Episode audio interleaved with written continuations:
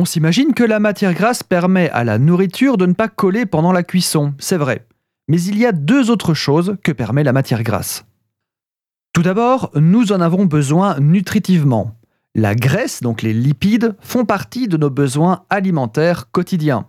Un peu comme si vous priviez votre moteur d'huile, il va casser. Sauf que dans notre exemple, les lipides, c'est carrément l'essence. Les lipides jouent un rôle important dans le bon fonctionnement de notre corps, et je vous en parle plus précisément dans l'épisode de demain. La matière grasse, comme le sel ou encore le glutamate, sert aussi d'exhausteur de goût. On entend souvent le gras c'est la vie, le gras c'est le goût. Eh bien derrière cette référence surannée se cache une part de vérité. Les graisses contiennent en effet des composés dissous qui amplifient les arômes et saveurs. Le gras contribue à la satiété, ou à la sensation de satiété. Les graisses prennent plus de temps à digérer que les glucides ou les protéines parce que les graisses se déplacent plus lentement dans le tube digestif, favorisant ainsi une sensation générale de satiété. On n'a plus faim, quoi.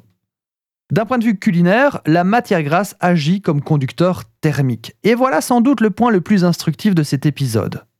La graisse, donc qu'elle soit animale ou végétale, hein, je pense que vous l'avez compris depuis le début, la graisse sert d'interface de conduction de la chaleur. C'est-à-dire qu'elle permet une coloration plus uniforme, une meilleure distribution de la chaleur. Vous augmentez la surface de contact entre la source de chaleur et les aliments, permettant une cuisson et une coloration plus homogènes. Et ça marche aussi dans un four. Voilà pourquoi on badigeonne les aliments d'huile avant d'enfourner pour ne pas qu'ils collent entre eux, certes, mais aussi pour profiter de cette uniformisation calorifique adipeuse. Mais je vous laisse digérer tout ça et on continue demain.